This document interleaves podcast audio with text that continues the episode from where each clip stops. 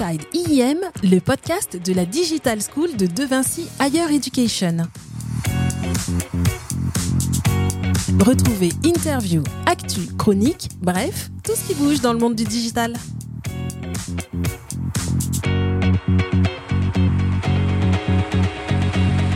Pour ce premier épisode, retrouvons Christophe Danet, responsable pédagogique de l'axe communication digitale et e-business de l'IIM.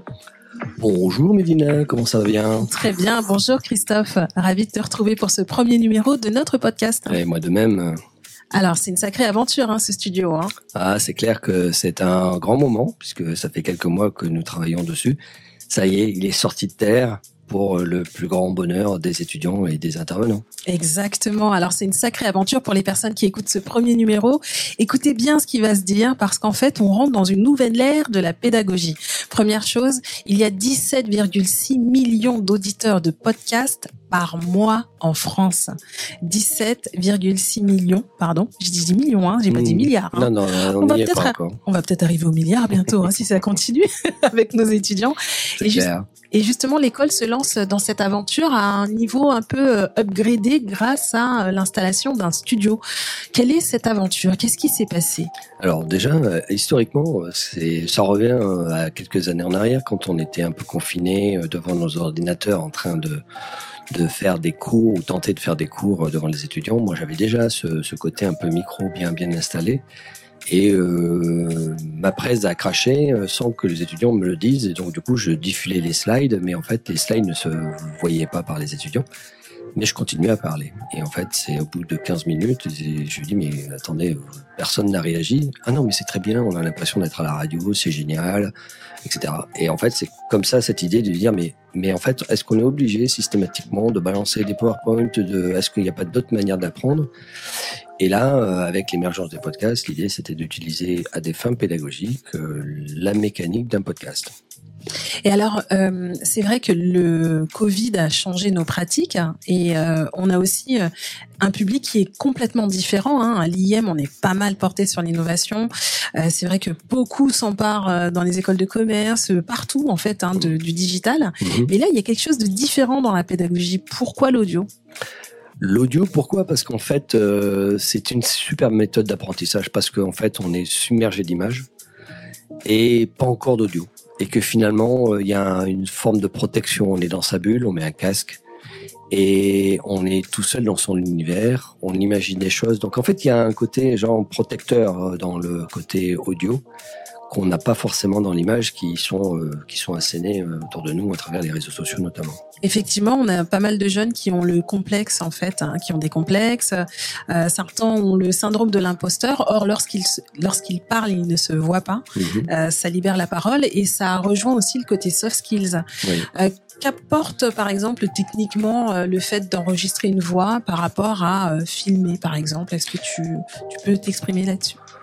Euh, oui, bien sûr. Alors, la, la voix, euh, déjà, les, les, étudiants découvrent leur voix. Donc, c'est souvent euh, une découverte assez intéressante. On le fait pendant les journées portes ouvertes, où on leur fait découvrir un petit peu euh, ce qu'on appelle l'inside. et là, ils se disent, mais ah oui, mais j'ai une voix. Ou alors, j'aime pas ma voix, mais je vais m'écouter. Et en fait, c'est là où ils commencent à avoir un vrai, un vrai sujet là-dessus. Et finalement, c'est le, le don d'estime de soi. Il y a un côté estime de soi. Si je suis capable de m'entendre, de m'écouter, et le fait d'avoir le podcast avec tout le matériel, d'avoir un retour son et d'avoir d'entendre sa voix de manière différente, euh, on a une autre perception de sa personnalité, de ce qu'on est. Et que finalement, c'est pas mal. Effectivement, c'est pas mal de s'entendre et puis aussi de prendre du recul par rapport à l'information qu'on diffuse. Euh, un point intéressant aussi, c'est que nous avons des intervenants aussi qui viennent à l'école et qui ont découvert le studio. Alors, quelle a été leur réaction?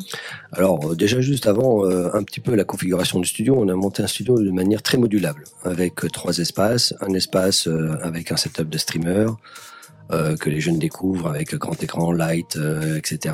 Tout ce qu'il faut pour OBS, pour enregistrer également du son, de la vidéo, avec un fond vert. Ça, c'est la première, le premier espace. Le deuxième espace, c'est le mode ring que nous utilisons actuellement, euh, qui est plutôt intéressant puisqu'en fait, il permet de pouvoir avoir plusieurs personnes et d'imaginer des débats en mode radio ou en mode live stream, etc. sur les différents réseaux sociaux. Le troisième espace est un espace dédié à l'enregistrement en front pour faire de la vidéo ou de l'audio comme on souhaite. Dans un mode un peu plus décontracté, un mode chill comme on dit. Euh, donc à travers cet espace, ils découvrent bah, cette modularité qu'on a voulu créer et qui peut répondre à plusieurs modalités de, de réalisation de cours ou de production audiovisuelle. Exactement. Donc on a euh, effectivement les étudiants, les intervenants qui ont aussi euh, des attentes. Donc la modularité permet euh, des expériences différentes, images, son, voire les deux en même temps. Aujourd'hui, on a malgré tout des intervenants qui sont assez interloqués parce qu'ils ne pensaient pas que ça pouvait intégrer, être intégré à la pédagogie. Je pense notamment aux profs d'anglais. Ça, c'est une, une nouveauté. Alors, est-ce que tu peux nous en dire un peu plus? Oui, effectivement. Pendant les, on a ce qu'on appelle des comités de perfectionnement à l'école, euh, dans lequel on fait venir des professionnels pour venir un petit peu euh, challenger un petit peu les programmes, hein, quel que soit l'axe. Euh, chez moi, c'était l'anglais, qui n'y était pas dans les masters, et ils m'ont dit, il faut absolument, Christophe, que tu mettes l'anglais. Et euh, on s'est dit, ouais, ok, pourquoi pas. Euh, mais alors, le côté anglais un peu boring, comme disent les étudiants, euh, bon, ok, très bien, qu'est-ce qu'on peut imaginer? Et en fait, l'idée, c'était de pouvoir y associer, par exemple, ce podcast. Donc, en fait, tous les étudiants de, de tous les masters ont l'obligation de réaliser un podcast en anglais et à la fin, on sélectionnera les meilleures euh, pré-productions pour leur faire enregistrer en live ce que nous sommes en train de faire aujourd'hui là-dessus. Donc ça, c'est plutôt une manière. Donc ça, c'est intéressant parce que j'avais des profs d'anglais qui me disaient ah non mais moi je suis pas un spécialiste. Euh, on a fait visiter le studio et le truc très très drôle, j'avais un des profs qui commençait à parler anglais, qui commençait à, faire de l'interaction avec les étudiants et on s'est dit tiens oui effectivement l'anglais pour le parler, ben c'est vachement mieux de le parler quand on est en, discussion comme ça.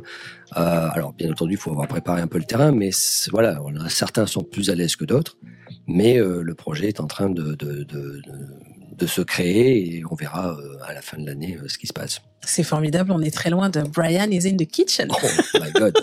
Là, c'est Brian is in the studio. Yes, of course. Donc ça, c'est super. On parle de premiumisation aussi euh, de l'expérience des étudiants euh, IIM.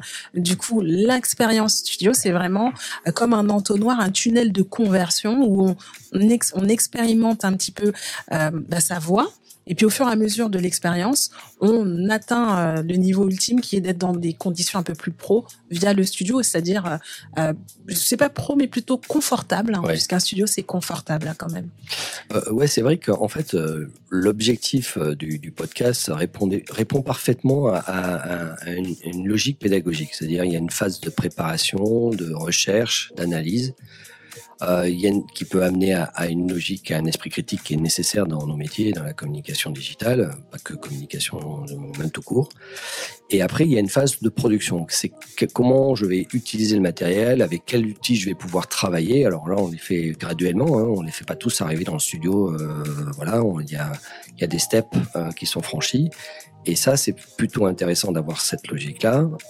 Et ensuite, la troisième étape, qui est non la moindre, qui est, bon, ok, j'ai fait mon podcast, mais euh, qui m'écoute Exactement. Gérer une audience dans nos métiers, on sait que c'est vital. Euh, un site qui a pas d'audience, il a beau être super beau, euh, si personne ne vient le voir, ça n'a aucun intérêt. Ben, un audio, si personne l'écoute, c'est aussi un problème. Donc en fait, remettre la perspective du storytelling, de la production et de la diffusion, c'est trois armes incontournables que tous les médias sont censés exercer, avec plus ou moins de réussite parfois, mais c'est essentiel. Donc euh, ça répond à beaucoup, beaucoup de, ça coche beaucoup de cases en fait de, de, l'ensemble des programmes, presque quels que soient les, les, les, les, masters finalement.